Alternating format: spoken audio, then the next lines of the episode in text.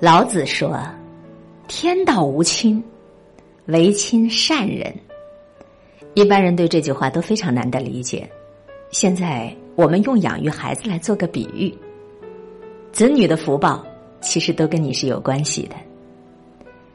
很多人年纪轻轻的就想着要去堕胎，有的原因呢是觉得这个孩子来的不是时候，有的是。怕养不起，甚至更有的，是因为没有要到自己想要的男孩儿或者女孩儿。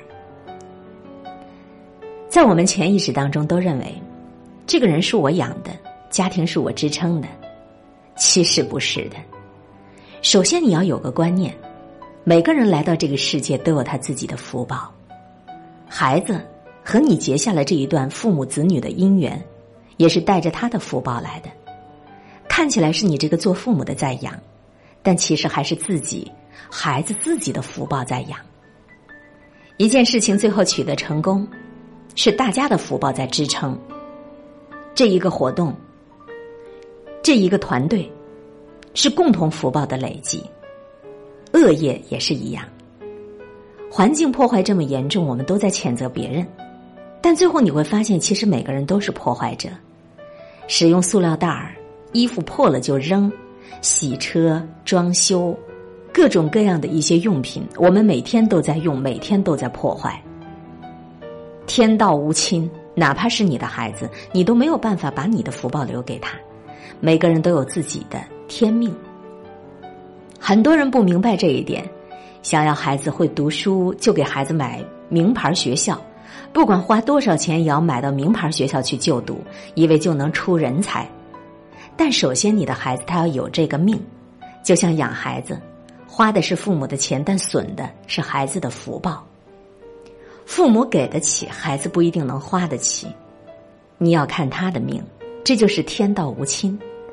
很多人溺爱孩子，以为我花很多钱来培养他，却不知道，你无谓的钱花的太多了，反而会损他的福报，福报减少了，以后就没出息了。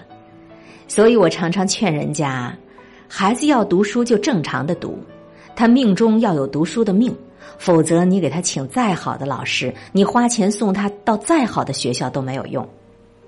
古代的帝王要教育子孙，也要请老师，但跟现在差别很大。以前人请先生，先生先要教学生人品人格，第二才是教技术，如何作文作诗。现在不同了。没人教人品人格了，都是在教技术，所以没有多大的意义。古人讲，留钱财给子孙守不住，留书给子孙子孙不读，只好留阴德给子孙，这才是正确的出路。你要先去种福田做善事，以后子孙自然会赚钱。现在不要赚你非分的钱，把子孙的钱都赚完了，消费完了，以后你的子孙就要受穷了。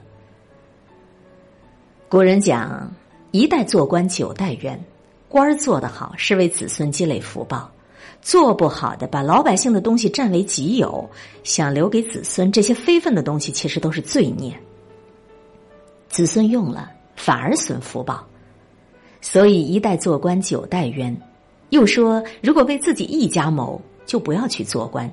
做官是为老百姓去谋，这也是天道无情。天道虽然无亲，但是唯亲善人。你只要广积阴德，还是有用的。再讲到孝顺，也是一样。很多人非常孝顺，给父母买很多的补品，买不必要的东西，甚至办酒席祝寿。这外人看来是热闹，其实这是最大的不孝，因为他损了父母的福报。人家过个寿，就杀生那么多。杀鸡、杀牛、宰猪、宰羊。民国时期，有个老人死了，他儿子办的宴席三百桌。过几天，老人家就托梦来说：“本来我是可以去天上好好享福的，可就因为你的杀孽过重，导致我到现在还在阴曹地府出不来呢。”可见，虽然花的是儿女的钱，但也却在损掉老人家的福报。